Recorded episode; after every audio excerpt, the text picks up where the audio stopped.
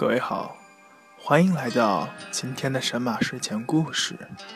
我是主播逍遥。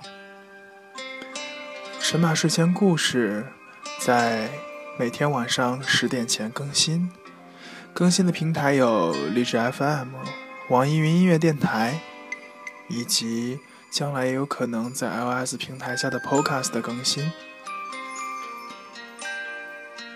如果各位有任何的意见或是建议，以及想和主播逍遥交流的话，欢迎关注逍遥的新浪微博“逍遥散闲”，懒散的散，闲人的闲。感谢各位的收听。今天的故事名字叫做《像一首太温柔的歌》，作者：烈烈清欢。像一首太温柔的歌。十六岁那年的夏天，我开始了一段被放养的生活，与孤独握手相识。父母去外地经商，几个月才回来一次。我留在这个城市念高中，被一同留下来的还有吴华街尽头的那栋老公寓。天气好的时候。我会沿着无花街，从这头走到那头，然后认识很多同住在这个街区的江湖朋友。我们一起唱歌，一起吃街边的烧烤，然后一起为了装酷炫而抽烟，又一起为了装成熟而穿超短裙和低胸衣。我每天都把时间填得满满，可能夜晚来临。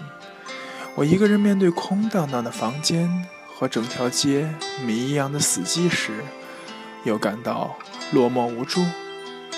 七月，无花街正式迎来了它的盛夏，阳光毒辣辣的洒在这条街的每一个角落，梧桐树浓密的叶子在风中哗啦啦的响。我顶着一烈日，跑过一个街区去买冰棍。回来的时候，热得汗流浃背。我经常一个人坐在老公寓的拐角处，从街的这头看过去，一眼望穿整条街。无花街的两旁都是些花花草草，还有两排巨大的梧桐树，看上去有文艺小镇的味道。但这里，除了这些花草树木，只剩混乱和颓废。女人们三五成群地打着麻将，粗俗的叫喊声响彻了整条街道。男人们则露出肥硕的大肚子，慵懒地躺在树荫下的长椅上。大排档的垃圾堆满了整条绿化带，散发出阵阵的恶臭。我常常坐在拐角处发呆，我在想，多年以后。我是不是也会变成这样满口粗话的女人，并且嫁给一个大腹翩翩的男人，有一家自己的小店，却过着百无聊赖的生活？想想，自己都会觉得后怕。认识大玲，也是在那一年的盛夏。我躺在夏夜的烦躁烦闷中，看她灵活鲜活的文字。评论的时候，我写了一句顾城的诗：“我需要最狂的风和最静的海。”他回我：“人生浮沉，百年孤独，莫过于此。”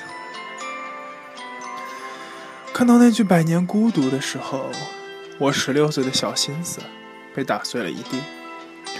我经常深夜去看大龄的文。评论，然后等待他的回复。这个过程像是亲手植下一棵树，看到他回复的时候，心里的花哔哔啵啵开的艳。我小心翼翼地打下每句话，然后送给他，包括那句“我可以和你做朋友吗？”第二天醒来的时候，看到了他的回复，他说好，然后。给了我他的联系方式，我跑下楼去买了两根冰棍，一个人坐在阳台上啃冰棍，把他回给我的话认认真真看了两遍。微下的风吹过我的脸颊，刻下一道精致的笑容。很久以后，我想我当初极度想要认识大玲，大概只是因为他说过的一句话，直敲心房。认识大林一段时间之后。我知道了他的很多东西，比如我知道他二十二岁，来自南方温柔如水的小城，而在北方一个城市里念大学。比如我知道他喜欢猫、音乐和文字。我和他聊东聊西，我不知道为什么他知道那么多。他对我讲的都是我不曾看到过的一个世界。大玲在和我讲这些东西的时候，我总会发呆，在自己的脑海把未来构思的井井有条，对未来美好的向往，伴随着面对高中新生活的小恐慌心理，给我的感觉就像冬季扑在脸上的湿冷的风，刺骨又温柔。大玲说她很喜欢孙燕姿的《同类》，那句。爱收了，又给我们不太完美；梦做了，又碎。我们有几次机会，听得让人心碎。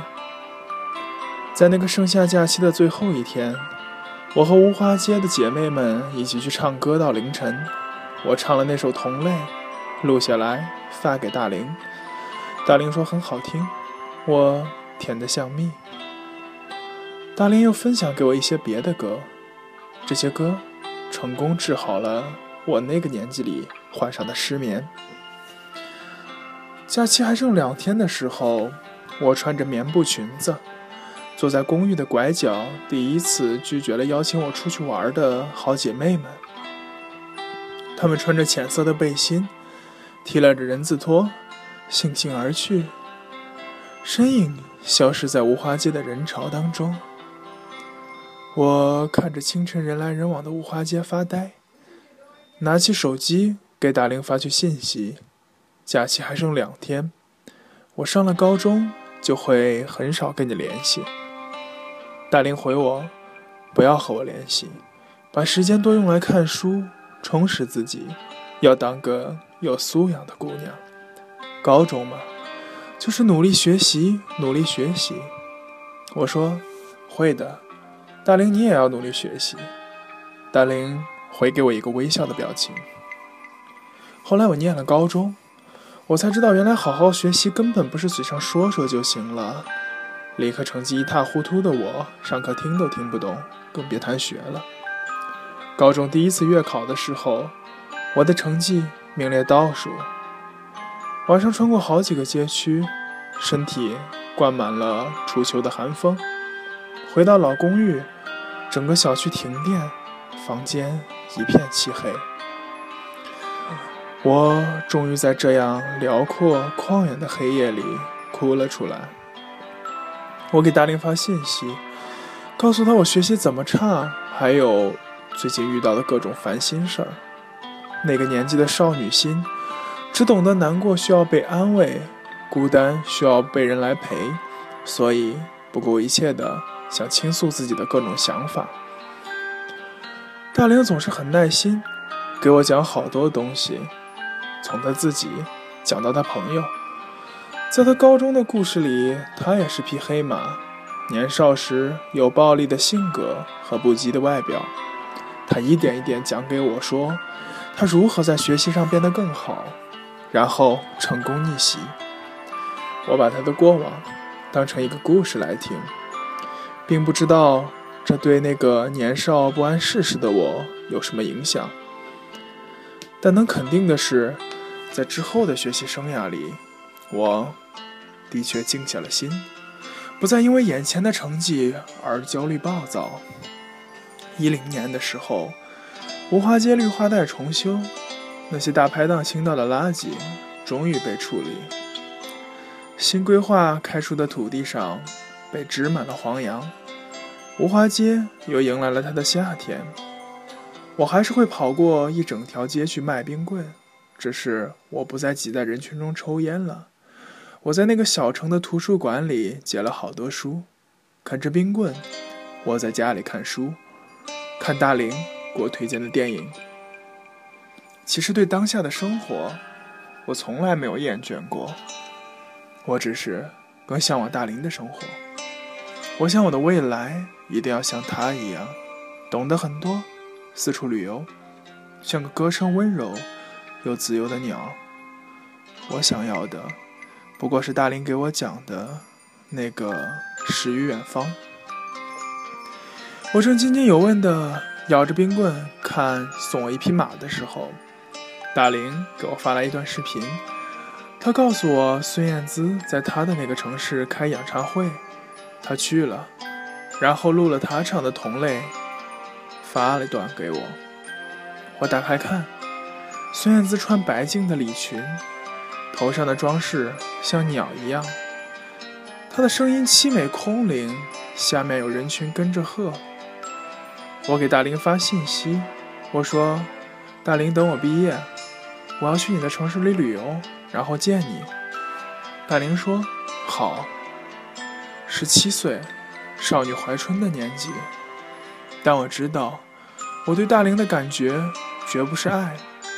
我想见大林，只是基于一种距离上的神秘感，对大林产生了强烈好奇心。一年里。父母回来过两次，每次都是待两天又走了。我已经习惯了一个人生活，习惯并且享受一个人活在空房间里的那种孤独感。其实，即使生活再杂乱不堪，我至少还有大林，还有那个远在异乡的同类。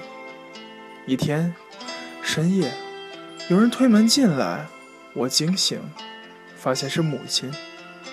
她喝得酩酊大醉，摇摇晃晃的，打翻了客厅里的很多东西。我担心又无助，一个人窝在被窝里小声抽泣，然后给他发信息，告诉大林前因后果。大林说，很多东西他不告诉你，你也感受不到，所以你要做的就是对他好点儿，不要羞于表达爱。我看完他的信息，躲在被窝里哭得更厉害了。后来，我擦干了眼泪，起身去客厅，看见他一个人蹲在角落里，吐了一地。我把他抱在怀里，没有讲话。之后，我知道了是父亲在外有了别的女人，要跟他离婚。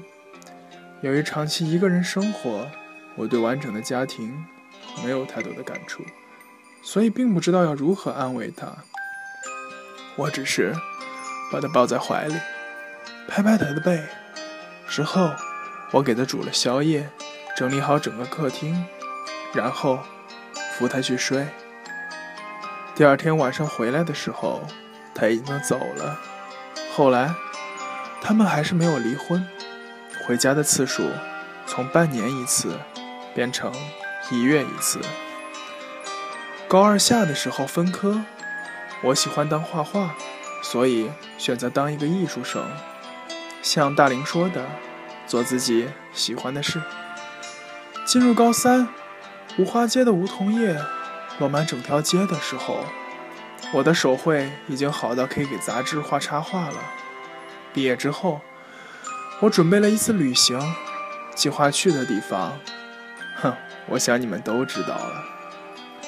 去他所在的城市的路上，我犹豫了一路，最后还是决定不去找他。有很多事情是不必要做的，就像我对他的好奇，不必见面；就像他这些年给我的陪伴，我也不必亲口道谢。我站在海边，海风灌满我的素白衬衣，孙燕姿的《同类》在耳机单曲循环。云在半空中被微风剪碎，回忆也许美，可是正在飞走，对不对？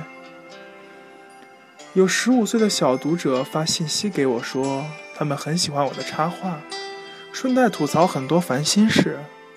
我答应在旅途的路上给他们寄明信片，也决定别人漆黑冰冷的青春里，有我做一个温暖光明的路灯。我在旅馆的木质小桌上写明信片，屋子里放的歌是陈奕迅的《不如这样》。台灯温柔的光打在我脸上，我透过镜子里看到自己。那一刻，我觉得我是一个极好的姑娘，就好像这首太温柔的歌。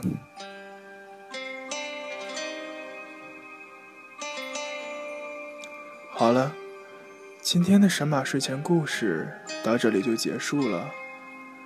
由衷的希望，逍遥也能做一首太温柔的歌陪伴各位。希望各位睡个好觉，晚安，好梦。